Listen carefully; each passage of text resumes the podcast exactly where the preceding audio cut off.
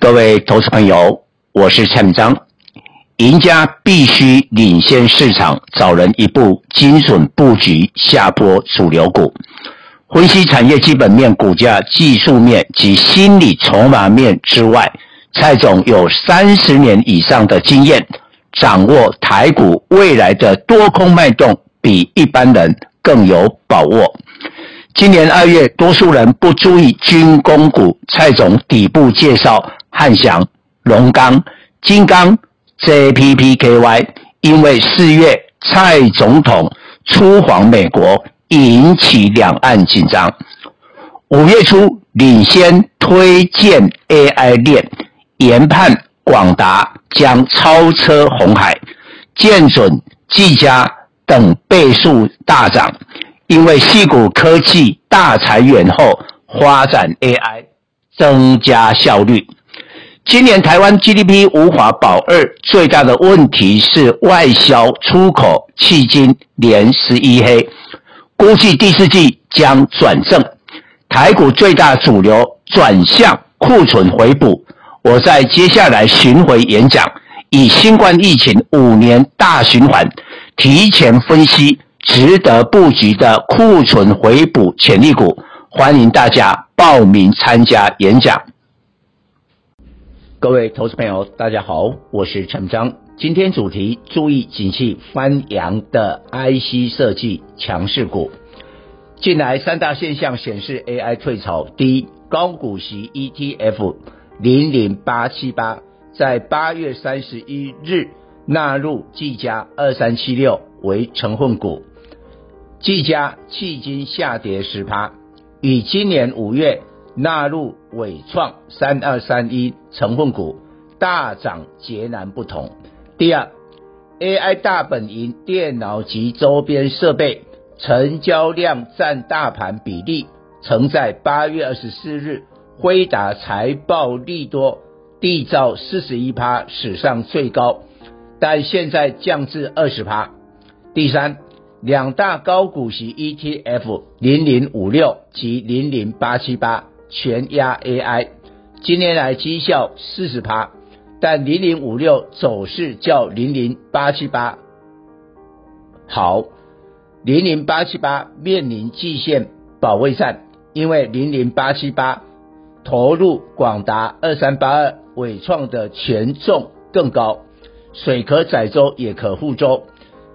以前 AI 链大行情，高股息 ETF 重压 AI 绩效大好。如今 AI 量能退潮，使满手 AI 的高股息 ETF 落入筹码陷阱。一个产业或族群是否景气好转，要先观察上游。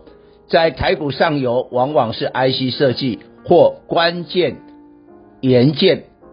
今年 AI 伺服器伟创、广达、技嘉在五月辉达远优于预期的财报公告后。才明显发动猛烈多头攻势，但 AI 上有两档 ASIC 的创意三四四三、四星 KY 三六六一，年初就领先涨一波。创意一月低点六百三十七元到三月高点一千两百三十元，在这个阶段已大涨了九十三趴。四星 KY 一月低点七百九十六元到三月高点一千三百三十五元。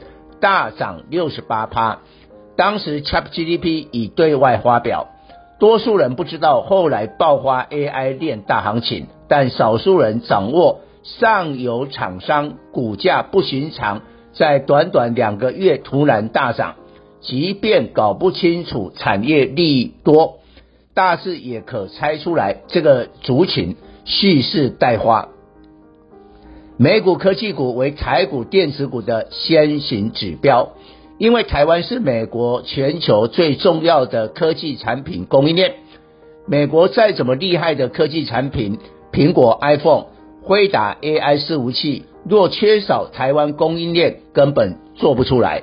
结论：紧盯美国重量级科技股的动向，新产品发表若具有深远的影响力多。都会在消息发表的第一个交易日暴涨，通常涨幅超过二十趴。国内投资人就必须很快把台股相关供应链名单锁定，接下来分析哪些个股实际受惠，会增加营收及获利，最终股价上涨。辉达上次发布财报，五月二十五日一天飙涨二十四趴，涨幅逾二十趴。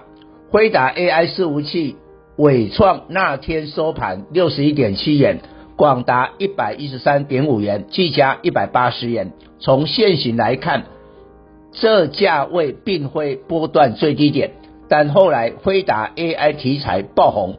纬创波段最高一百六十一点五元，广达两百八十二元，技嘉三百八十二点五元。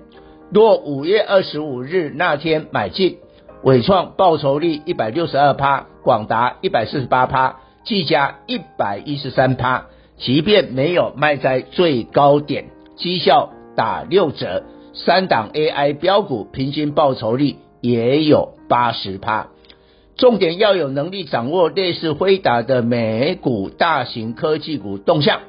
这次八月二十四日辉达发布财报，辉达没有在第一时间大涨，强烈暗示台股 AI 链不会再有大行情了。最近只有一家美股科技龙头财报公布后，第一天大涨逾二十趴。全球第二大 PC 的戴尔电脑。九月一日发布财报，AI 推升 PC 需求，上调全年财测，当天收盘大涨二十二趴，并刷新天价。今年 AI 主要应用于企业，AI 伺服器的购买者多数使用于大型语言训练模型，云端资料中心是最大需求的来源。明年 AI 将开始落实在个人笔电。戴尔、惠普、宏碁二三五三渴望推出 AI 电脑，透过全新 AI 晶片及软体应用，新的使用情境和体验，将带动新一波笔电换机潮。宏基与 CPU 厂商合作，把生成式 AI 导入电脑，将在二零二四年推出宏推出 AI 电脑。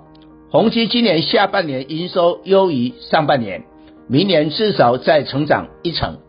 PC 及手机为个人两大电消费电子产品，笔电导入 AI 比手机较容易，因此研判明年是 AI 电脑元年，相关 PC 产业供应链是关注的焦点。经过一年以上的库存调整，上游 IC 设计逐渐库存回补。同时，股价也转强，投资人要注意产业景气谷底翻扬的强势股，通常会呈现强者恒强。驱动 IC 的天钰四九六一八月营收十四点五三亿元，月增八趴，年增一趴，为十六个月首次双增，显示经历一年库存调整的面板产业链将迎来景气春天。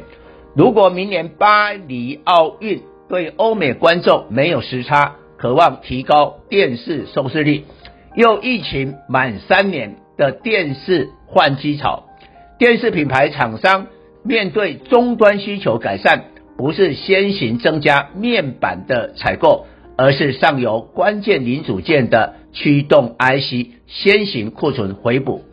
天钰 Q2 EPS 三点三五元，较 Q1 的二点六四元，季增二十七趴。